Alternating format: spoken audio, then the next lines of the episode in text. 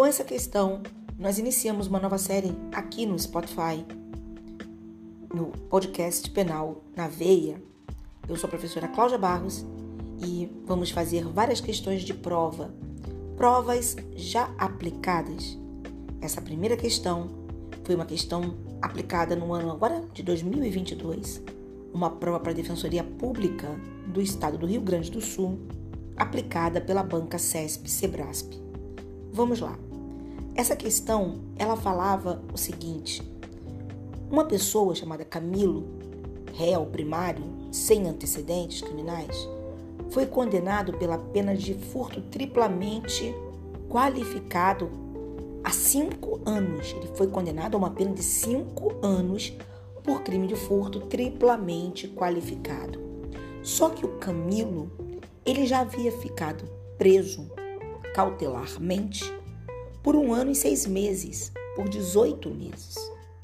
A pergunta, se, a, a resposta que se quer saber de vocês é se deverá ser descontado esse prazo para fins de substituição da pena privativa de liberdade por pena restritiva de direitos. Por quê? Cinco anos não poderiam ser usados para aplicação da pena restritiva de direitos em substituição privativa de liberdade. Mas se pegássemos os cinco e diminuíssemos aqueles 18 meses, nós teríamos três anos e pouco. E aí seria possível a substituição. A pergunta é: é viável fazer essa substituição? Ou melhor, é viável fazer essa diminuição para que ele possa receber a, a, a substituição? Eu posso pegar desses cinco anos, tirar um ano e meio para ficar três anos e pouco, três anos e meio, e ele assim obter o benefício de que trata o artigo 44 do Código Penal? A resposta é não, não, não, não. Negativa.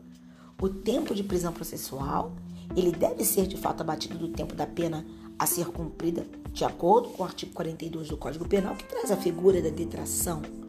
Mas para fins de verificar a possibilidade de substituição, gente, isso não pode ser feito.